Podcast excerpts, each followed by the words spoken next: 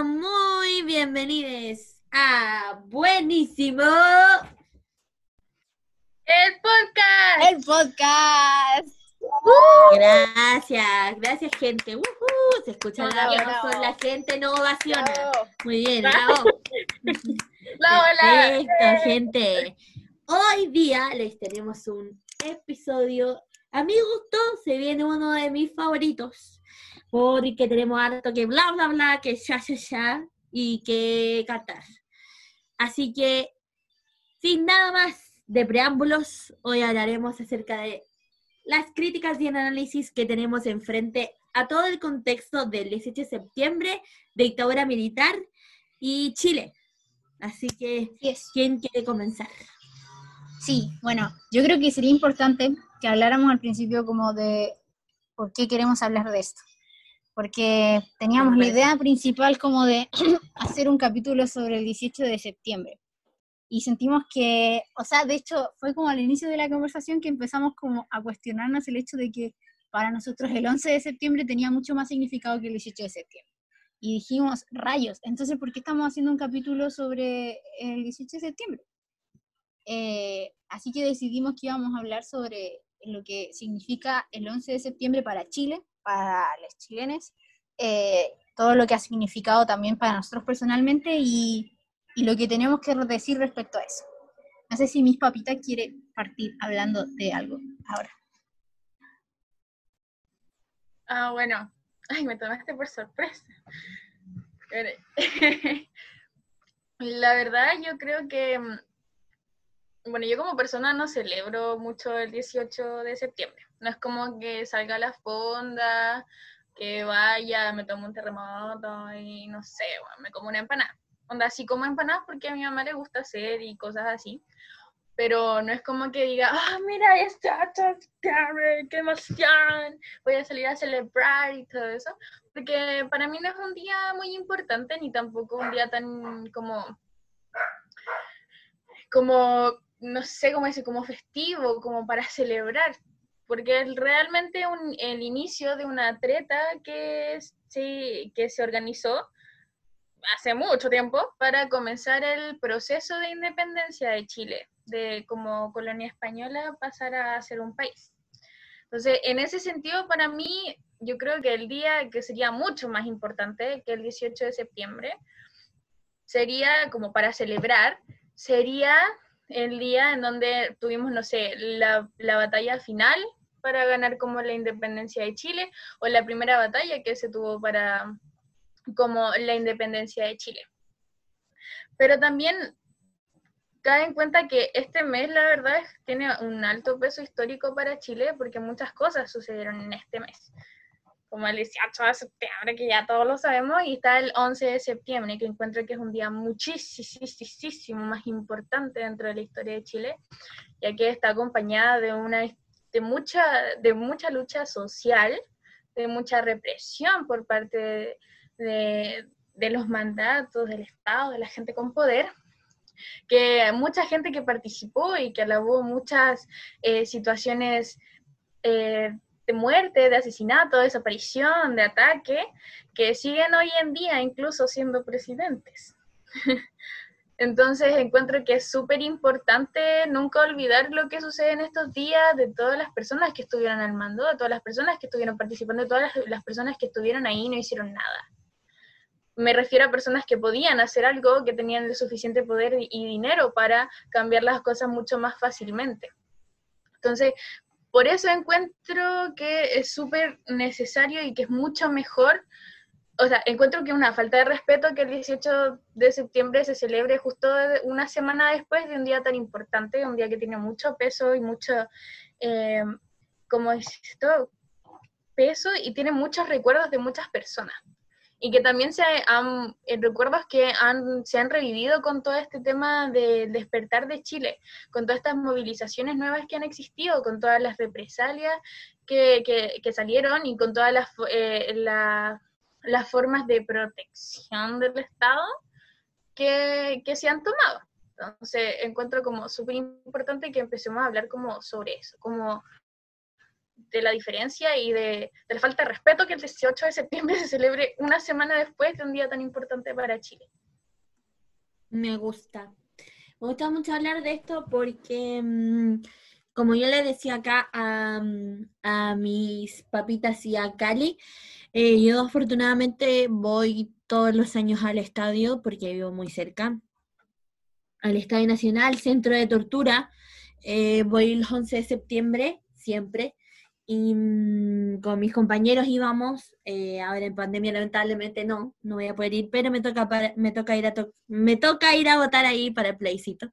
Así que voy a poder ir a visitarlo. No es la misma fecha, pero lo voy a poder ir a visitar. Y me pasa que me contradije mucho, es decir, me, me hice ese cuestionamiento de, voy el 11 de septiembre eh, de luto, por así decirlo, eh, conmemorando a todos los detenidos desaparecidos, a todas las encubriciones em, que se hizo de los cuerpos, de la tortura, de la represión, como decían mis papitas. Y después a la semana van y me ponen una fonda, me ponen ramadas, me ponen juegos para los niños chicos, y es como se les olvida de una semana a otra, como, ¿really? Como todo lo que pasó. Em, esto igual, no sé, yo me hago el análisis y lo estamos cuestionando ahora, 2020. Eh, eh, imagínense lo que debe haber sido vivir un 17 de septiembre para la gente que tuvo familiares de detenidos desaparecidos, como ver que la mitad, por así decirlo, de Chile estaba disfrutando el 17 de septiembre, un asado, qué sé yo, como se celebraba antes, eh, juegos típicos, qué sé yo, y la otra mitad estaba en las calles buscando los cuerpos de los detenidos desaparecidos, como me pasa es que es una contradicción súper heavy y como decía mis papitas, em, existe gente que sigue avalando eh, este tema de, lo que tiene que ver con dictadura, represión. Es más, eh, señor Joaquín Lavín, se quiere tirar a presidente, está como candidato, em, eh, alaba este tema de lo que pasó en el 11 de septiembre, aparte de que existen personas, increíblemente yo esto eh, lo encuentro eh, una vergüenza, existe gente que todavía le dice gobierno militar. So, eh, ¿Cali? Sí, o sea, respecto a eso, a mí justo estoy en cuarto medio, entonces me están pasando como todo eso, como de la dictadura. Y también es importante recalcar que creo que voy a ser la última generación que va a pasar dictadura, como porque no sé qué les pasa a esta gente que no quiere pasar algo tan importante eh, como la historia de Chile, ¿cachai? Entonces, o sea, vemos hasta la historia de los de Mesopotamia y no ven una cuestión tan histórica que hasta el día de hoy eh, nos sigue trayendo repercusiones y todas esas cosas. Entonces, eso es importante recalcar, pero a lo que yo quería decir era que, eh, claro, en lo que pasó el 11 de septiembre, hoy en día sí seguimos seguimos con las consecuencias de eso, em, tanto a nivel eh, político, social, en todos los aspectos económicos. Eh, entonces, ¿cómo no va a ser importante que tengamos memoria de lo que pasó, sobre todo para que no se vuelva a repetir? Eh, la Miss Falta, que las personas que tienen detenidos desaparecidos em, lo siguen buscando hoy en día, o sea, todavía no aparecen. tenemos un museo de la memoria o sea, no sé si ustedes han ido, pero las personas que han ido, eh, hay un mural gigantesco, pero gigantesco, de, con fotos de, un montón de gente que, no apareció o apareció muerta y todo eso. Entonces, es realmente algo que hay que mm, eh, conmemorar y tener siempre presente. Em, y también considero que es como un poco como extraño, no sé si extraño, pero eh, raro que una semana después estemos celebrando Chile y toda esa cuestión, cuando hoy en día seguimos teniendo como problemas gigantescos de injusticia eh, y de poca justicia social con respecto a este tema de la dictadura. Porque en realidad hoy día mismo estaba haciendo una prueba de historia que tenía que ver con eso. Y hablaban de como de eh, cómo se llegó a la democracia de ahora. Y literalmente como negociamos la democracia eh, por un modelo político, o sea, por un modelo económico. ¿Cachai? Como que vendimos nuestro, todo, vendimos los modelos, nuestra forma política de funcionar para poder gobernar. Entonces, en realidad, ¿qué tan libres fuimos de escoger una democracia? ¿Qué tan libre es Chile eh, de no volver a caer en esto? si hasta hoy día seguimos teniendo, eh, seguimos siendo gobernados por como las clases políticas y la gente que tiene plata y todo eso.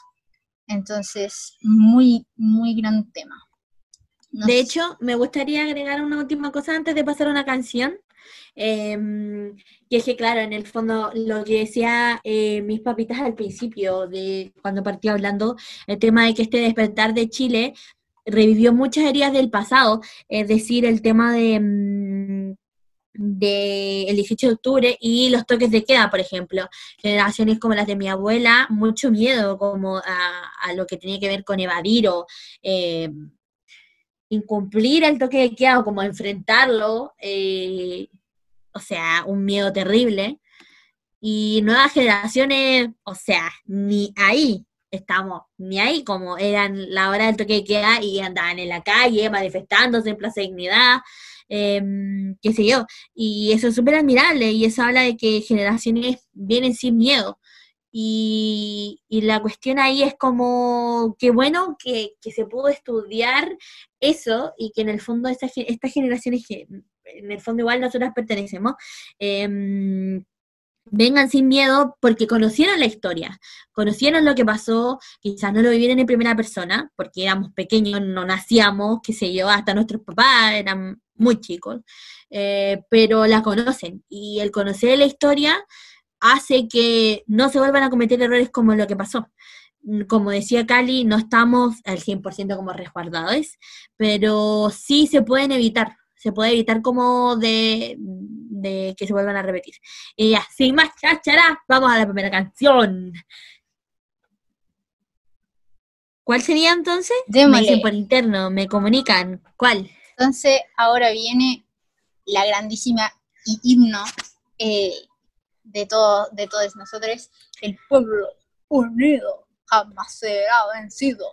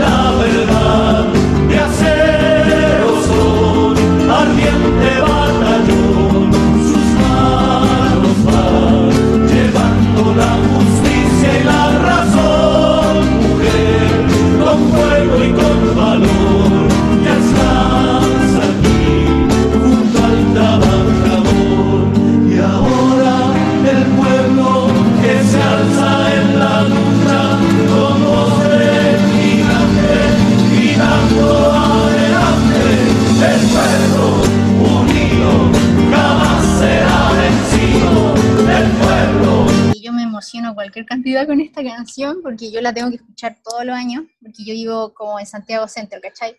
Entonces, la marcha que hace la CUT todos los años, yo la veo pasar y siempre ponen un escenario que de hecho el año pasado lo pusieron aquí, justo en la calle donde yo vivo. Entonces la voy a escuchar así de primera y de verdad que es impresionante como escuchar como todo el mundo la canta y como todo el mundo se la sabe, es como, como que uno se emociona. No, pero en serio. Eh, igual me molesta un poco, o sea, siento que sí está ligada como a un pensamiento político o una, un ideal político, pero siento que muchas veces los ideales políticos se aprovechan como de, de ese sentimiento y de ese ideal para, para hacer sus juegos, ¿cachai? Entonces, igual es interesante hablar de eso. Sí, por favor, qué bueno que tomaste el tema. Mis eh, papitas, yo creo que va a hablar después de mí, pero me gustaría decir algo como muy importante en relación a lo que decía Cali, que tiene que ver con que justamente una canción ícono para lo que tiene que ver con eh, el proceso que estamos hablando en general de lo que tiene que ver con dictadura, em, gente desaparecida, qué sé yo, eh, del gran Víctor Jara, eh, El derecho de vivir en paz, que fue escrito en el contexto de la guerra de Vietnam. sin embargo, a él em, lo torturaron, lo tomaron detenido y lo mataron. Em, y el grupo y sector político de la UDI, de, derecha, claramente está, ocupa para su eh, para hacer una campaña en contra del, o sea, a favor del rechazo, eh, la canción El derecho de vivir en paz. Eh, y la verdad es que me parece una burla, o sea, con todas sus palabras, se rieron en la cara de toda la gente que perdió a personas en la dictadura, que le desaparecieron gente, em, que reabre heridas del pasado tremendamente. Se burlaron de la familia de Víctor Jara, del mismo Víctor Jara. Terrible. No sé qué tiene que decir mis papitas acerca de esto. Voy a hacer una interrupción cortita y de hecho es contradictorio que use esa canción, porque de hecho como que se supone que para la clase política la, la, como la aspiración del movimiento social del 18 de octubre eh, era una nueva constitución. Entonces, si esa era una canción que era himno de ese movimiento social, que era pro nueva constitución para la clase política, porque para mí tiene muchas más otras aristas, eh, ¿por qué entonces lo usan para pedir exactamente lo contrario? ¿Cachai? Es como totalmente contradictorio. Dale mis papitas. Ah, bueno. La verdad es que yo quería tocar el tema como lo voy a como desviar un poquito, luego lo voy a retomar. que mi, mi abuelo era mm, como... Mm, oh, se me fue justo la palabra cuando empecé a hablar. Pero era, era como dirigente social y era obviamente comunista. Y en ese caso, como que todo el tema de, de, los 80, de la dictadura, cuando mi mamá era muy pequeña, pero era la hija mayor, le tocó hacer muchas cosas relacionadas y como ayudar en todo este tema de la lucha, de, de la resistencia, por decirlo así. y hablando un día, como recordando y dentro de obviamente todo el tema del 18 de octubre, salió que mi mamá recordó que cuando era chica todas las mañanas tenía que ir al patio delantero de su casa, que, era, que tenía como una pandereta, por ende no se veía, desde, desde como afuera, de afuera hacia adentro no se veía nada. Tenía que ir todas las mañanas a recoger armas al patio como mi abuelo era dirigente social, em, la gente confiaba y sabía que podía cuidarse y hacer y dejar cosas ahí para como escapar de todo esto de, la represión de, de, esta gente que mataba y que después decían, oh no, se cayó de la silla y murió misteriosamente. Y tenían como un disparo en mitad de la cabeza. Entonces, encontré súper potente que igual todo lo que estemos sufriendo y como vivirlo nosotros, porque yo nunca pensé que iba a vivir así como un golpe de Estado, pensé que como que era súper poco como posible que llegara y se hiciese un golpe de Estado con como el nivel de conciencia que existe actualmente dentro de los jóvenes y dentro de las familias, como por el pasado de Chile. Pero llegó, ¿cachai? Y te hizo recordar muchas cosas, te hizo vivir muchas cosas y te hizo, eh, por lo menos a uno como joven que no vivió durante esas épocas, eh, saber distintas otras cosas respecto a tu familia. Por ejemplo, mi, mi abuelo se tuvo que ir a trabajar a otro lugar perdió todo su trabajo. Em, el tema durante el, el, periodo del PIN y el POG, para como reactivar la economía, mi familia tuvo que comenzar, todos se dedicaban a hacer pan amasado para poder tener como con qué, con qué comer, con qué hacer cosas. Entonces, muchos de estos como funcionamientos sociales que muchas personas eh, repudian o o dicen así como, ah, es que, exagerado, o que, oh, qué estúpido, todo el mundo tiene lo suficiente como para vivir siempre y la cuestión. Eh, como que siento que eso es lo que hace el Estado, como tomar algo que es totalmente característico de, la unión del pueblo, tomarlo, ponerlo dentro de, de, por ejemplo, no sé, en este caso el rechazo y la canción, Em, para que la gente al tiro inconscientemente asimile que el rechazo es algo bueno más que algo malo, ¿cachai? O que es algo aceptable.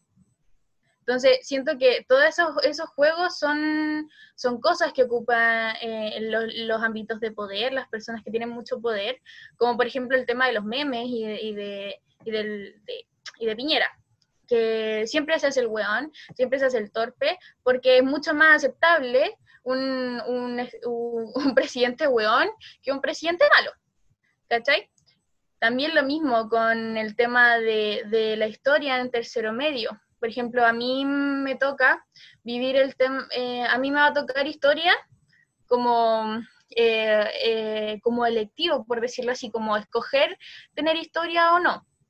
Entonces, se evitan todo el tema y esta presión social y esta historia que va detrás y, este, y esta capacidad de raciocinio que tienen los adolescentes y esta capacidad de tomar decisiones respecto a su futuro, evitándole la información necesaria para hacer las cosas, para rebelarse contra el sistema. Entonces, como...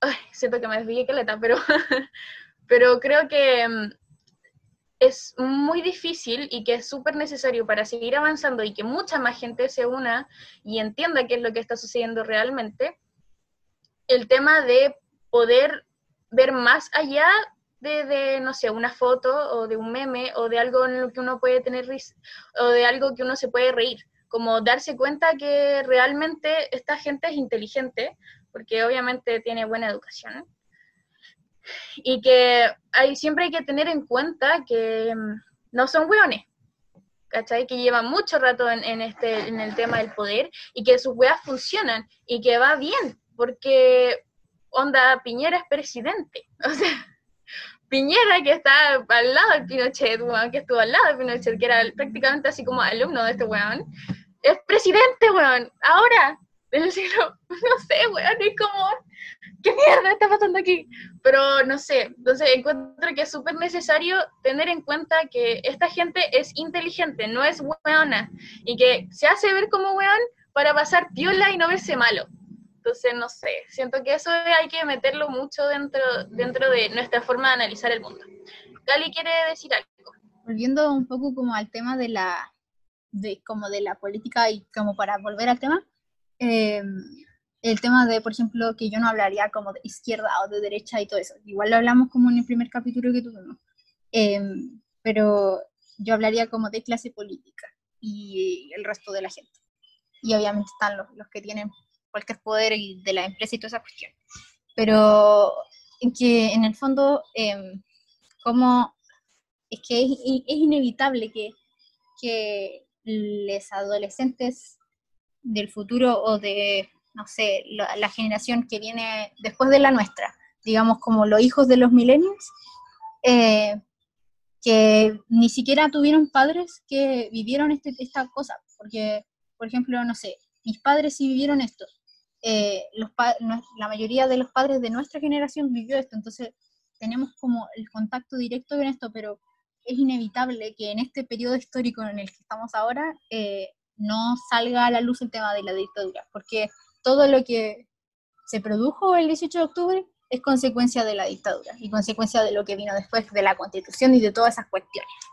Entonces, em, volviendo como a lo que estábamos hablando en delante, em, que, ahora está pasando como el tema de el desengaño como con como de los políticos y de que esta gente en realidad nunca, nunca nos prometieron tantas cosas y en realidad pues no han hecho nada, güey, y hasta el día de hoy no han hecho nada. Eh, y como decía la canción, el pueblo unido jamás será vencido. Igual siento que todo esto del rechazo y del apruebo está como dividiendo a la gente. Em, y es justamente lo que no tiene que pasar, ¿cachai? Pero siento que, eh, no sé, yo ya estoy como un poco harta de todo eso del rechazo y del apruebo y de que sí pues, apruebo y de que oh, rechazo y toda esa cuestión. De verdad que me tiene harta, porque yo siento que están polarizando a la gente para que el movimiento que hubo en el 18 de octubre como que no vuelva a resurgir o vuelva a resurgir pero sean dos bandos, ¿cachai? Porque antes era solo un bando y era toda la gente por un mismo sentimiento y por un mismo, como un mismo, sí, un mismo sentimiento. Entonces, eh, volviendo al tema del 11 de septiembre y al tema de la dictadura, eh, es importante como hablar de, como de los detenidos desaparecidos y de la poca justicia que se ha logrado obtener de todo lo que pasó en esa época. Hablamos de, por ejemplo, eh, que hoy en día torturadores, torturadores y asesinos están en cárceles como Punta Peuco. Hablamos de que todavía hay detenidos desaparecidos, de la deuda eh, que tiene Chile con los profesores eh, de dictadura. Entonces, son muchas cosas. El modelo neoliberal que fue implantado en dictadura. Entonces, son muchísimas, muchísimas cosas que todavía no nos logramos salir y siento que este periodo histórico, así como ahora mismo, está todo como cambiándose. Em, eso, no sé si mi espalda quiere decir algo antes de que pasemos a una canción. Ya, démosle entonces con una canción, hablando de todo esto de eh, los exiliados y todo eso, vamos a escuchar Vuelvo para vivir de. Vuelvo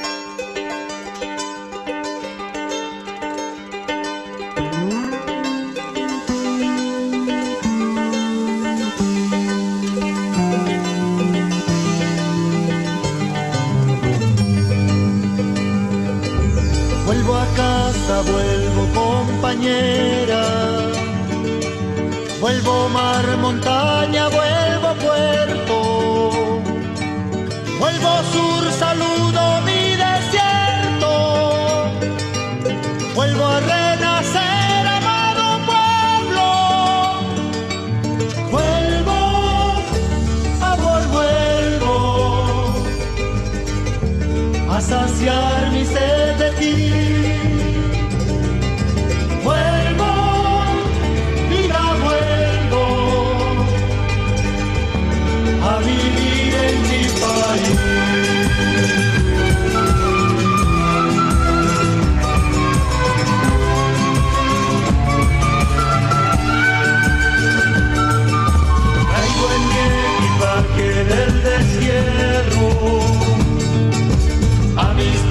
fraterna de otro suelo.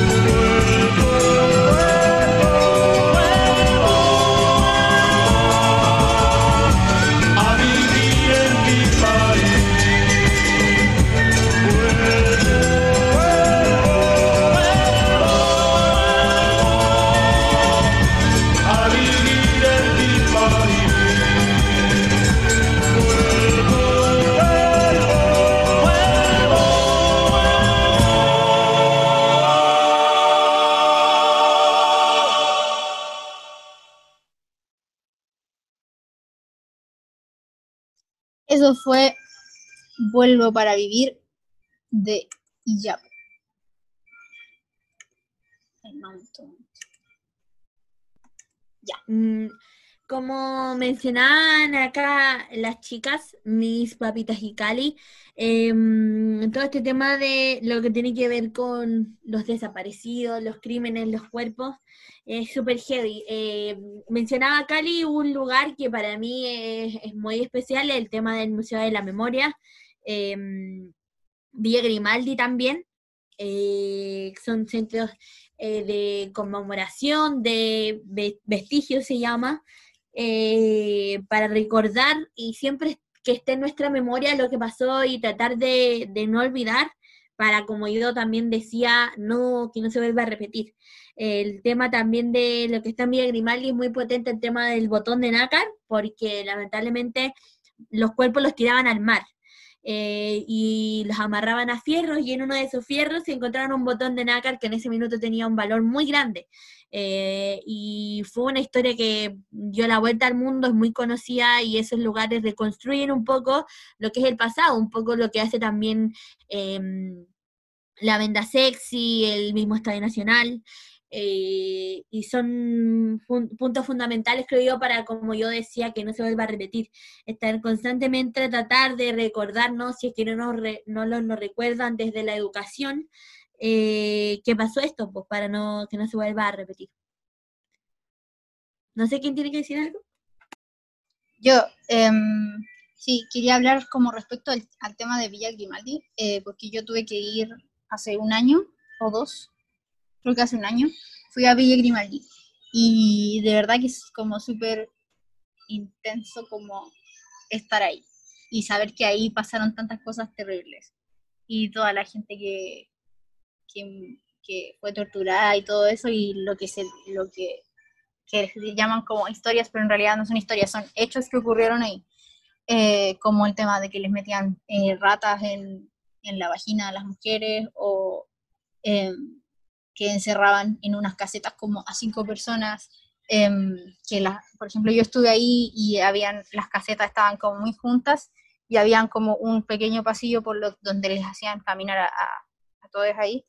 Eh, y no, terrible lo que pasó con todo eso de los torturados, eh, los desaparecidos y los asesinados. Eh, yo creo que siempre es importante pensar que, tener en claro que porque sea pasado no significa que no haya sucedido, porque como que lo que pasó siempre va a ser así. O sea, en el fondo lo que fue siempre va a ser así. Entonces, eh, no, yo creo que lo importante es tenerlo siempre claro y, y, y obviamente como que es loco porque por- yo me acuerdo que para el 18 de octubre, y perdón que toquemos tanto el tema del 18 de octubre, pero es que tiene de verdad que mucha relación con el tema de la dictadura, porque yo me acuerdo que en el 18 de octubre eh, hubieron denuncias por torturas, por desapariciones, hubieron eh, personas que perdieron los ojos, eh, de hecho todavía no he sabido nada de qué pasó después de, de que habían dicho de que en Baquedano habían torturado gente, como que se confirmó y después ya como que dejaron de hablar de eso. Entonces, no lo sé. Yo creo que lo importante es como no olvidar lo que pasó, tenerlo siempre en claro y tener mucho respeto por, por nuestra historia y nuestra memoria, eh, porque aunque no sea, hayamos sido parte de eso, no hayamos sido torturadas o, y qué bueno que no lo hemos sido, eh, no significa que no nos, no nos involucre y no, no, no tenga que ver con nosotros. Em, y eso, yo creo que eso es lo más importante del tema de los detenidos desaparecidos y que, yo creo que hay muchas personas que ya no creo que, que vayan a encontrar, porque hay muchas, además hay muchas tumbas que, que hay personas que murieron y no pueden identificarlas de ninguna manera. Entonces, es súper triste todo el tema de los detenidos desaparecidos, los muertos y los torturados. Dale, mis papitas. Uy, bueno, la verdad, a mí, bueno, soy una persona muy sensible, no me gusta hablar mucho como de, de todo este tipo de temas, como que me pongo muy nerviosa y la verdad porque soy muy empática, por decirlo así, entonces me pongo en el lugar de una persona que tiene que escapar, que tiene que dejar a toda su familia, eh, que tiene que correr, que, tiene, que está muerta de miedo de, de no mostrar su cara, de, de, que, de que no saber en quién confiar, ¿cachai? Entonces, siempre me pongo muy nerviosa como con estos temas. Son temas que, aunque me pongan muy nerviosa y aunque no me siente muy bien cuando lo estoy hablando, encuentro que son súper necesarios. Encuentro que es súper necesario ir a Londres 38, encuentro que es súper necesario ir al Estado Nacional, a Villa Grimaldi, todo ese tipo de cosas. Aunque uno sea muy sensible, o, aunque estén, están cargados de, sufrimiento, de historia, de ideologías, de maltrato, de, añoranza y muchas otras cosas, encuentro que es muy necesario para todas las generaciones que existan estas visitas a estos lugares. Son, por lo menos yo he ido a Londres 38 y al Museo de la Memoria y la verdad es horrible ver cómo cómo se vivían en ese tiempo. Eh, se tiene mucha historia y obviamente se tienen muchos relatos de todas las cosas que sucedieron. Entonces, es necesario que la gente, aunque sea doloroso y, aunque no, sea muy grato, ponerse en el lugar de, lo, de las personas que vivieron todo esto y de las personas que lucharon por esto. Porque en base a eso es, es como una persona toma conciencia profundamente. Porque está bien que te lo enseñen en un libro y que te digan, mira, esto, esto, esto pasó. Pero es totalmente distinto cuando uno va al Museo de la Memoria y ve los videos del primer día del golpe de Estado. Es totalmente distinto cuando estás en el Museo de la Memoria y estás viendo el metro cuadrado en el que tenían encerrada la gente. O en los lugares, o las, fotos de las casetas donde estaban con pistola eh, monitoreando en el... Em, eh, ay, estoy tan nerviosa. pero todo ese tipo de cosas encuentro que son súper necesarias, aunque sean poco gratas, porque creo que eso les permite a la gente poder avanzar, poder darse cuenta de muchas cosas que pasaban por alto diariamente. Por ejemplo, todo el tema de, de los movimientos sociales, de las marchas y todo esto, es súper peligroso y yo encuentro que súper, eh, que la gente que va a las marchas, que sale, que salió el 18 de octubre, que se movió en ese tiempo, son personas muy, muy valientes. Porque si bien no somos una, mm, una generación que vivió el tema de la dictadura, somos, como dijo Cali, una generación que estuvo, que está muy en contacto con ella, porque somos hijos de gente que lo vivió. Somos nietos de gente que lo sufrió, que lo peleó, etcétera. Entonces encuentro que es súper, que hay que ser una persona muy valiente, pero encuentro que también hay que aceptar que otras personas no puedan hacer eso. ¿A, qué me refiero con esto? Por ejemplo, yo soy una persona que a mí me encantaría ir de marchas, pero eh, como biológicamente no puedo porque no puedo correr mucho y, mm, y como esto yo soy muy miedosa, me da miedo todo, entonces como que la verdad lo que hago es buscar otras formas de apoyar todo el movimiento. Por ejemplo, si puedo ahorrar plata y comprar suministros para la gente a la que le llegan balines y cosas así, onda, lo hago, ¿cachai? Prefiero comprar esas weas, ir a dejarle a la gente, como onda, mira, ten, te, te paso suministros para la gente que está luchando, porque la verdad yo no puedo. Entonces, encuentro súper necesario que comencemos a dejar como de decir, ah, mira, si tú no vas a una marcha, no estás apoyando el tema, sino más bien diversificar formas de apoyar y diversas cosas dependiendo de, lo que uno puede hacer o de lo que uno está como, como apto para hacer. Entonces. Creo que es importante que planteemos o como enfoquemos este podcast a la dictadura realmente terminó, porque si bien no vivimos eh, como lo de los centros de tortura ni todas esas cosas, y hoy en día, eh, no sé, tenemos un gobierno democrático, entre comillas, eh, nos tocó ser como testigos de cómo ante una revuelta social como y una más que una revuelta fue como una explosión porque en realidad ni siquiera fue como planeado. Eh, lo primero que se nos hizo fue reprimirnos. Em, entonces qué tan libres somos como chilenos qué tan dueños somos de, de salir a las calles de protestar de tomar las decisiones que tienen que ver con el país de participar en la política y en las cosas que se vayan a hacer, qué tan libres somos, qué, qué tan lejos o lejos, como... Entonces, ay, ay, este tema es como muy loco, pero no sé, yo siento, tengo la, la como la, la idea de que en realidad no somos como tan libres como chilenos, porque en realidad no podemos tomar ninguna decisión, no podemos formar parte de nada, eh, lo único que tenemos que hacer para formar parte de algo es pagar, pagar, pagar, entonces tenés que trabajar, tenés que... Entonces en realidad como que no, no soy libre, no soy tampoco dueño de tu vida y tampoco tenés libertad de expresión y de manifestaciones, porque lo primero que hacen es tirarte a, la, a los pagos y adiós. ¿Cachai? Dale. También me gustaría decir, o sea, el mismo hecho que hemos mencionado harto, el tema de lo que tiene que ver con la constitución. La constitución que tenemos hoy en día fue implantada en dictadura. Fue una constitución que a nadie se le preguntó eh, qué era lo que estaba bien o estaba mal, lo que estaban poniendo ahí. Una constitución a cuatro paredes eh, y recién, hoy, este año, es decir, 2020, nos replanteamos que esa constitución eh, era legítima, que necesitamos cambiar las reglas para que les ciudadanos puedan ser partícipes de ellas. eh, y lo encuentro súper heavy. Yo siempre soy creyente de la idea que es bacán que Chile haya despertado, pero despertó demasiado tarde, a mi parecer.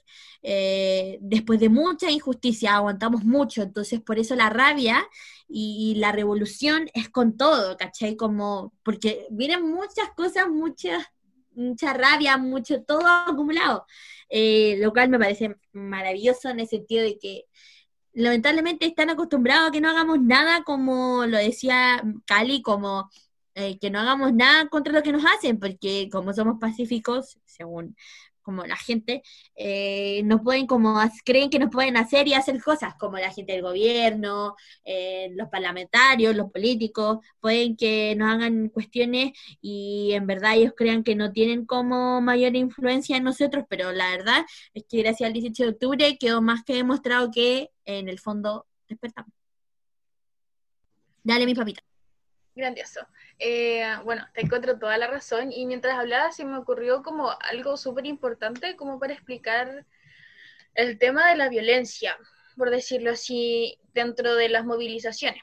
Porque si nos ponemos en, como en el ejemplo de una isla y de un grupo de personas dentro de la isla, digamos que la mitad de esas personas tú estás tranquila, sentada bajo un coquito, esperando a que te rescaten de la isla, y mm, llega un grupo, ¿cachai? Violento a quitarte, no sé, la comida o las, co- cosas que pudiste rescatar de, no sé, ya, te caíste un avión, como en todas las películas.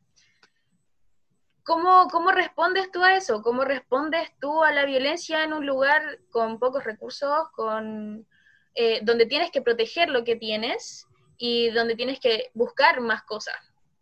¿Cómo te, ¿Cómo te defiendes tú, cómo te defiendes tú y tu grupo, por decirlo así, contra un grupo que viene violento, que te ataca, que, está, que te está atacando continuamente? Te, te tienes que responder en ese, en, ese, en ese momento con violencia, porque te tienes, tienes que marcar ciertas cosas, tienes que marcar ciertos límites y tienes que comenzar a avanzar, ¿cachai? Para en algún momento cambiar todo este sistema que es totalmente necesario y que hay que hacerle un cambio al 100% y en todas partes y de muchas formas, porque en ningún sistema como gubernamental o que exista en cualquier otros países eh, hay realmente una participación completa de la ciudadanía. Y es en ese sentido que el sistema actual tiene que cambiar, las cosas que deja este sistema actual tienen que cambiar y se tiene que aceptar las opiniones y el trabajo de todas las personas que conforman la comunidad. Por eso encuentro súper necesario y por eso se luchó mucho, porque la gente joven, mayor de 16, 14 años, participara del plebiscito. ¿Cachai? Entonces encuentro súper importante y encuentro súper buena la analogía de, de, esta isla como, como, para explicar el tema de las violencias dentro, dentro de las manifestaciones. Porque ¿cómo respondís a alguien que tiene un palo? Puta, agarrando el palo y golpeando el huevo, porque ¿qué más vaya a hacer? No podéis quedarte para decirle, stop, no a la violencia, no. Y menos en esta sociedad y menos como está construido actualmente. No sé si les parece que vayamos con una canción para bajarle los humos a la cosa. Sí, démosle con el aparecido de Víctor Jara.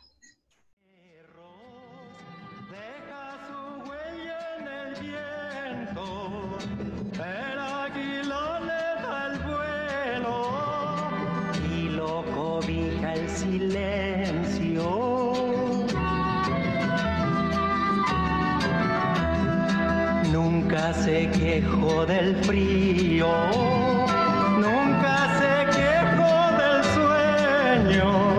El pobre siente su paso y lo sigue como ciego. Córrele, córrele, córrela, por aquí, por allí, por allá. Córrele, córrele, córrela, córrele que te van a matar.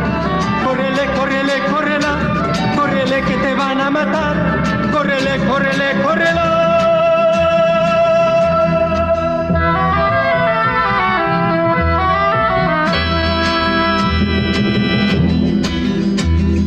Su cabeza es rematada por cuervos con garra de oro, como lo ha crucificado la furia del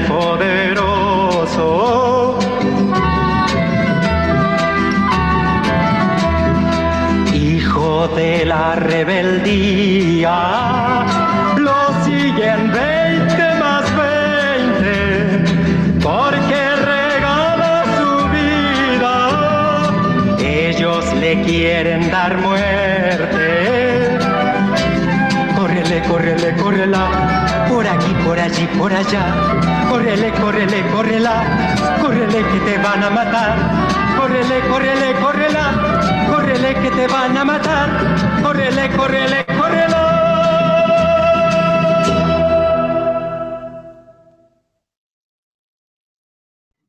Qué buena canción. Me gusta Caleta. Buenísima, buenísima canción de Víctor Jara, El Aparecido.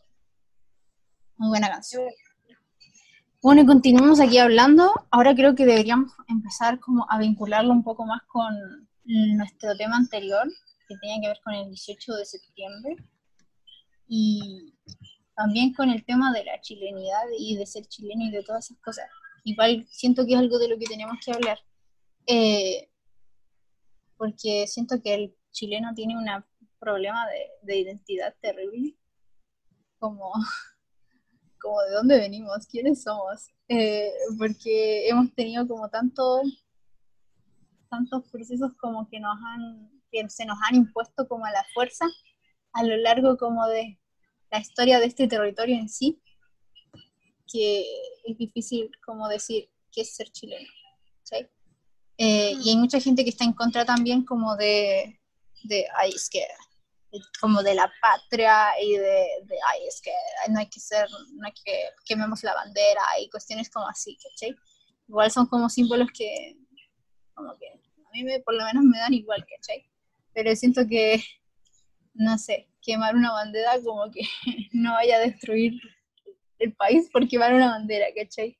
O por decir que, eh, no sé, por negar como, como que perteneces a, a un territorio, ¿cachai? En el sentido de que, por ejemplo, no sé, nosotros como chilenos, en realidad no tenemos casi ninguna cosa de la que podamos sentirnos parte, como aparte de este, de este lugar, como este territorio, eh, como si pueden ser otras eh, naciones dentro de este territorio que es Chile, eh, que sí tienen como su forma de ver la vida, su, su todo, ¿cachai? pero yo creo que mucha de esa falta de identidad que tiene la gente chilena y todo eso, tiene que ver con la dictadura y con cómo como que se nos arrebató la cultura que empezaba a ser como de todos, ¿cachai? Eh, la, la, música que estaba surgiendo en esa época, eh, la, la, historia que había en esa época, la forma de vivir de la gente en esa época, la forma de, de comunicarse, de, de, socializar y todo eso, cambió drásticamente con el tema de la dictadura. Eh, y después de eso fue como algo totalmente distinto, porque mm, volvimos como a la realidad después de la dictadura, no como a la realidad, sino que como a, a un mundo totalmente diferente al que era, era el mundo antes de la dictadura, eh, en el siglo pasado, eh, donde ya era como una cultura global, ¿cachai? Como eh, intercambios entre países de, no sé, de China, Chile, y empezamos como a hacer como a tener una cultura global y, no tuvimos ningún momento para pensar en qué es ser chileno o qué es lo que nos representa o recuperar todas esas cosas que, que forman parte como de, de, uno y también la gente que dice como, no, es que en la patria en realidad es como un invento, eh, porque, porque en realidad como, no sé, no sé, no sé. ¿Alguien quiere decir algo? Yo, yo quiero, yo quiero, yo quiero. Eh, la verdad es que estoy como súper de acuerdo con eso, como que siento que actualmente y con la dictadura y con la dictadura cambió eh, como el funcionamiento social en Chile, como por ejemplo todos esos memes de o cuando los niños salían a jugar juntos a la calle y todo eso, obviamente todo eso paró cuando estuvo la dictadura y la gente comenzó a crecer y a desarrollarse con, con miedo y con desconfianza de los demás.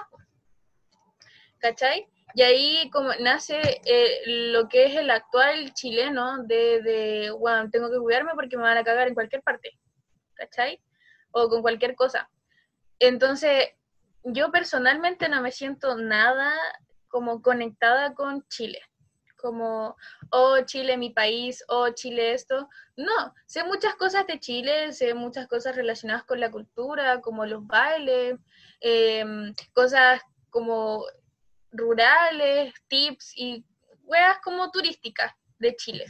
Pero no es como, oh, Chile, mi país, oh, Chile, no sé qué. No es como un país al que, no sé, si me voy, voy a extrañar o voy a querer volver, la verdad. No creo que quiera volver a Chile si es que me voy. Pero, ¿sabéis con qué cultura sí siento que me estoy conectando más a medida que voy comprendiendo más el tema de, de, la gente? Voy moviéndome en distintos eh, mundos de lucha que intentan cambiar el mundo, me voy conectando con, con la cultura latinoamericana. ¿Cachai? Encuentro que actualmente los países latinoamericanos están muy mal. Están en las mismas, tienen gobiernos pésimos tienen problemas similares, tienen problemas económicos, tienen, tienen abuso por parte de los gobiernos. Entonces, más que sentirme conectada con Chile, me siento conectada con Latinoamérica, que son países que fueron colonizados, que fueron eh, que sus pueblos originarios fueron asesinados, que su historia fue robada y, y escondida y mal interpretada dentro de los libros. Entonces, creo que lo que está cambiando ahora, y espero que suceda y que se mantenga así, es que más que conectarnos con un solo país o con un solo nombre, nos estamos conectando con gente que está viviendo cosas similares o iguales a las de nosotros mismos, o a las que están en nuestras sociedades actuales. Y encuentro que es algo súper potente, en especial con los jóvenes. Muy pocas veces se muestra todo el trabajo y todo, toda la participación juvenil, y no me refiero a gente de veintitantos años, me refiero a gente de 14 hacia arriba, incluso menos. Es, es, gente y personas que están cambiando el mundo, que están trabajando por eso y que más que hablar con gente de su propio país, están colaborando con otros países. Y me parece súper potente que mucha gente, en especial gente de Latinoamérica, está buscando mejorar su entorno. Y no sé, encuentro súper potente y súper necesario que en ese sentido, como sociedad y como gente que pueda estar escuchando esto y que sea mayor de edad o que no esté dentro de, este mundo de, del activismo, se dé el tiempo de escuchar y de entender que todos somos seres pensantes, que todos tenemos, tenemos raciocinio y que todos vivimos distintas cosas y que la experiencia nos da posibilidades para crear nuevas cosas y practicar y trabajar en conjunto. Eso. Sí, eh, muy de acuerdo en varias cosas que dijiste. Igual yo tengo como otra visión como respecto a eso porque ah, por lo menos yo lo he pensado mucho y yo creo que si me fuera de Chile sí extrañaría a Chile. Eh, porque a pesar de que no tengamos como ninguna cosa como real, así como que, como, no sé cómo decirlo, como que, que nos haga sentirnos parte, sí, cosas que son de Chile, ¿cachai? ¿Ah? Como que te conecte con Chile. Claro, es que, no sé, ¿sabes? Como que siento que estamos en la época en donde por fin podemos como recuperar un poco lo que es pertenecer a Latinoamérica y no sentirse mal por eso, ¿cachai? Eh, o, no, o no, como de conectarnos de nuevo con, con la historia que teníamos antes y de todo esto, de todo esto que pasó, ¿cachai?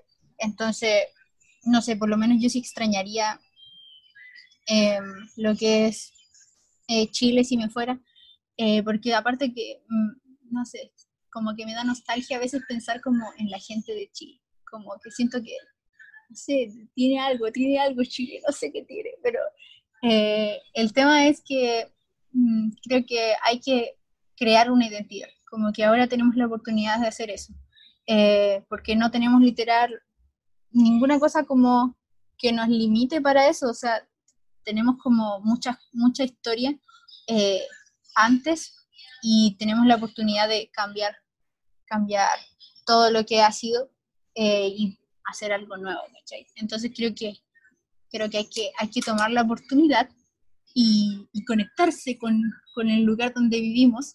Y eso no quiere decir que tengáis que, no sé, decir Chile lo máximo, Chile lo mejor, Chile grande, Chile, y sentirte, no sé, orgulloso, ¿cachai? Eh, pero sí como, no sé, el lugar donde vivís, hay personas, las personas tienen una característica especial aquí en, Chile, ¿sabes? Son de una forma, hablan de una forma, se comportan de una forma, tienen ciertas tradiciones que puedan gustarnos, que no puedan gustarnos, pero hay algo, ¿cachai? Y, y creo que tenemos la oportunidad de rescatar lo que nos gusta y decir, no, esto no, ¿cachai? Como por ejemplo el tema del rodeo. Yo esa cuestión, adiós, chao, no queremos rodeo. Eh, pero no sé, pues también hay como eh, muchas cosas que podemos crear. Eh, música también, que hay que rescatar mucho, eh, y todo lo que está surgiendo ahorita. Me gustaría decir algo como para finalizar, complementando lo que sea las K. Em, siento que sí, que como país em, a pesar de que no somos el único país que ha sufrido dictadura, porque Argentina también lo sufrió, em, hablando en Latinoamérica, eh, estamos súper desconectados de, lo que tiene que ver con, con el arraigo y como el origen de, lo que tiene que ver con el país. Eh, y pucha, como decía, la verdad es que estas cosas se tienen que saber, se tienen que, como decía Cali, con el tema, tiene que ver con los museos, con visitar estos lugares, como decía también mis papitas, aunque son momentos súper difíciles, es decir, yo he estado sentada em, obviamente lo reconstruyeron, qué sé yo, pero mm, estaba sentada donde torturaban y mataban gente en el Estadio Nacional. Entonces es súper heavy, es súper fuerte. Em, eso, la verdad. Porque siento que en Latinoamérica, porque yo pienso siempre como en Latinoamérica en general. Me cuesta mucho separar como Chile de Latinoamérica porque siento que es como un país, como un país solo porque en realidad tenemos historias muy parecidas y, y experiencias muy similares. eh, y no sé, yo soy de la idea de que deberíamos unirnos y hacer un, un país entre todos y compartir ahí lo que sea y que venga, que venga y así. Em, pero eh, también creo que... Ay, se me. ¿Qué, qué habías dicho tú, mi falta? ¿Puedes repetirlo? ¿El hilo de lo que tú estabas diciendo? Lo que tiene que ver con el origen de como nuestro arraigo de, La o la ah, la dictadura de Latinoamérica, que no somos el único país que ha Ah. sufrido, po. Sí, sí. Lo que yo quería decir respecto a eso es que también eh, como que tenemos una historia en común y tenemos que unirnos y, y aprovechar lo que tenemos, lo que somos. Y, y también, ah, lo que iba a decir, lo que realmente iba a decir, es que siento que también estamos súper invadidos, como que nuestra cultura está súper invadida por otras. Primero pasó con los españoles y con las invasiones europeas y todo eso, y ahora pasa con las invasiones de Norteamérica y Estados Unidos y todo eso.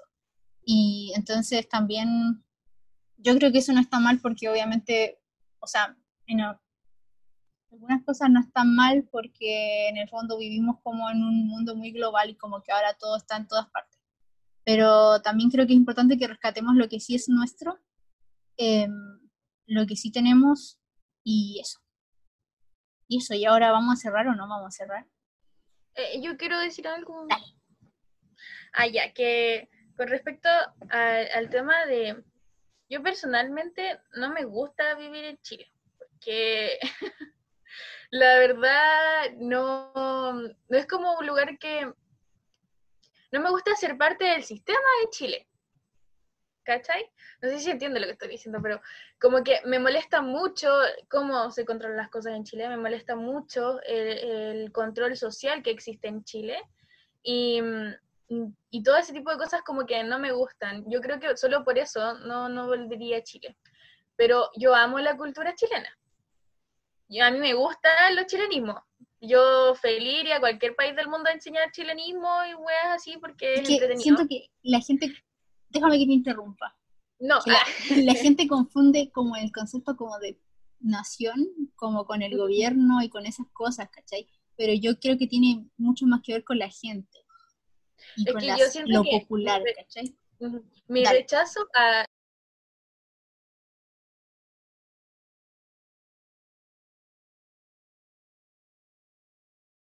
a Chile es que globalmente Chile es su estado. ¿cachai? No es, no es su cultura, que esa es la diferencia. Yo siento que ese es mi rechazo hacia Chile, porque yo amo a la gente de Chile, ¿cachai? Me gusta cómo hablan, me gustan sus bailes, me gustan la cueca chora, eh, me encanta el chilenismo y me gustan, me gustan todos los paisajes de Chile. Chile es un país con muchos paisajes, ya que es muy largo, weón, tiene muchos climas. Entonces, yo sé mucho sobre la cultura turística de Chile porque es la parte que me gusta de Chile y de, y- y de la que mm, me... mm, La, la que me, la que me gusta quedarme aquí, ¿cachai? Por la que no, no sé, le digo a mi mamá, vámonos a otro país, por favor, me quiero ir de acá.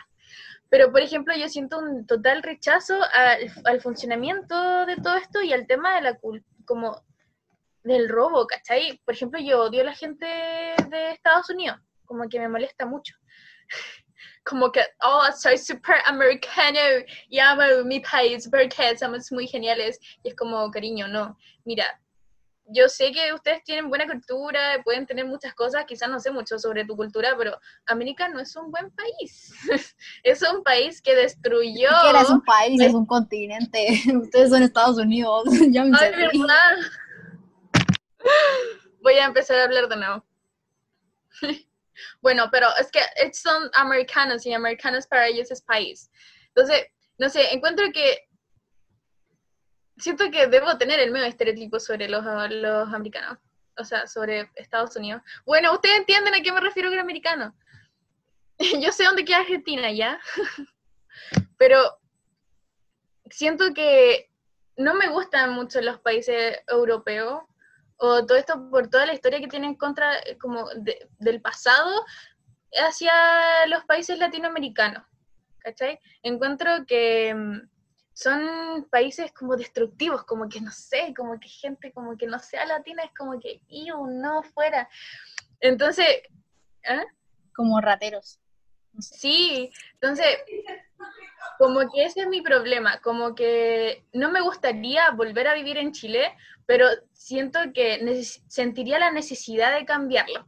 Como que nunca voy a poder como evadir ese sentimiento de tener que cambiarlo, mejorarlo y y hacerlo el futuro, ¿cachai? Pero un buen futuro, onda trabajar en, en grupo, en un sistema sociocrático, eh, los jóvenes participando, em, no sé, algo más artístico, arquitectura antisísmica para Chile, para todos los países, weón. Entonces, no sé, como que no me gustaría volver a vivir en Chile siendo una persona que no pueda hacer el cambio. Como que si volviese a Chile, sería una persona que llegue así como, ah, concha tu madre, voy a cambiar toda esta mierda. Te vais tú, te vais tú, y tú te vas, y venís tú, y como ti. ¿Cachai? Ya. Pero... Pero con... Muy bien. Sí, oye, para terminar un poco, porque igual eh, fue como una primera parte que hablamos como de, de la dictadura y de todo eso, y la segunda parte que hablamos como de, de ser chileno y de la nacionalidad y de todas esas cosas. Eh, y creo que ambas tienen que ver porque para mí la dictadura es algo que forma parte de ser de aquí, ¿cachai? Como es parte de, de, tu vida, en algún otro aspecto tiene que ver contigo. Eh, y eso, que ojalá que este 18 de, de, septiembre sea diferente porque el pasado obviamente fue antes de, de que pasara todo y de que la gente cambiara. Eh, entonces que sea diferente, que nos cuestionemos un poco más las cosas que suceden a nuestro alrededor y eh, cómo celebramos y de nuestras costumbres y, y, de por qué nos sentimos parte de algo y por qué no. Así que vamos con una canción, la última del yo día. Yo quiero decir algo súper chiquitito y después se van. Eh, ya, es que, presenta tú la canción también. ya, ¿cuál? Mándamela por la texto. ya, le quiero que lo más importante, a mí me encantaría que, mm, como esto, cambiemos el tema de la celebración a una semana de conmemoración. Onda que se generen panfletos online, como para esta pandemia, y eh, que se cambie el tema de, del 18 de septiembre a febrero, si no me equivoco, como dijo Cali, no sé por qué, pero porque encuentro que septiembre debería ser el mes de conmemoración de como de todas las dictaduras, ¿cachai? Y me encantaría como que tuviésemos un día de conmemoración como a nivel latinoamericano, como de, toda la cultura, como que no, nos, no siguiéramos dividiéndonos como Chile, Argentina, eh, Colombia, todas esas cosas, sino como, hola, tenemos un día como país latinoamericano para honrar y odiar a toda la gente que nos vino aquí a matar a los pueblitos originarios. Chao. Eso. Y la siguiente canción que vamos a escuchar para ya ir cerrando todo es ¿Por qué no se van? Una cosa, chica, eh, síganos en nuestras redes sociales, arroba buenísimo guion bajo el podcast, ahí sabe que nos puede dejar comentarios, si usted quiere eh, eh, darnos una canción o algo así, todo lo que usted quiera, ahí lo deja. Y ahora vamos con la canción, démosle.